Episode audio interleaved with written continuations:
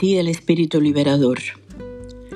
Este año no podré visitar, como en cada aniversario de su nacimiento, la modesta habitación del 28 Rue de Rivoli, donde vivió José Martí el tiempo que visitó esta ciudad.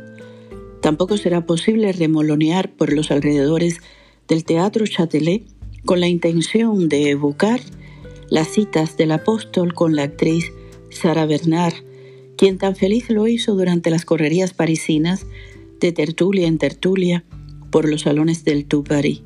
Las restricciones debido al virus del PCC han limitado nuestras vidas. La obra martiana y el ser martiano, la espiritualidad martiana, han estado muy presentes en mi educación y formación desde que empecé a leer a José Martí, a visitar de la mano de mi abuela, también ella una gran martiana, su casa natal. De modo que impregnada desde muy niña por su vida y su obra, y luego actuando sus escritos en mí como conciencia de adulta, escultores de un ideario, Martí jamás me abandona ni yo a él. Mi modelo de honestidad y generosidad siempre ha sido Martí.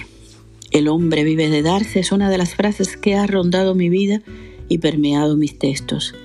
El que nada quiere para sí dirá siempre la verdad es otro de sus grandes preceptos junto a su obra amorosa poética, su ideario, sus viajes, sus críticas de arte, el pensamiento político que me acompañan como un credo. En ocasiones se confunde a Martí como un seductor. No estoy demasiado de acuerdo.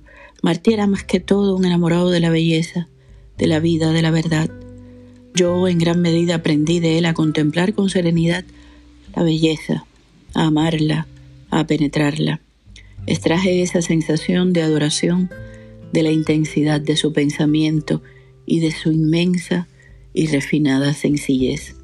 Por último, algo contradictorio, José Martí siendo el hombre más libre que he frecuentado en sueños y a través de las lecturas, sin embargo fue el ser más esclavo de la libertad de los demás, esclavo de una idea perenne de emancipación, de un deseo de libertad y de amor entre los humanos y los cubanos, aunque más libre que nadie por ello.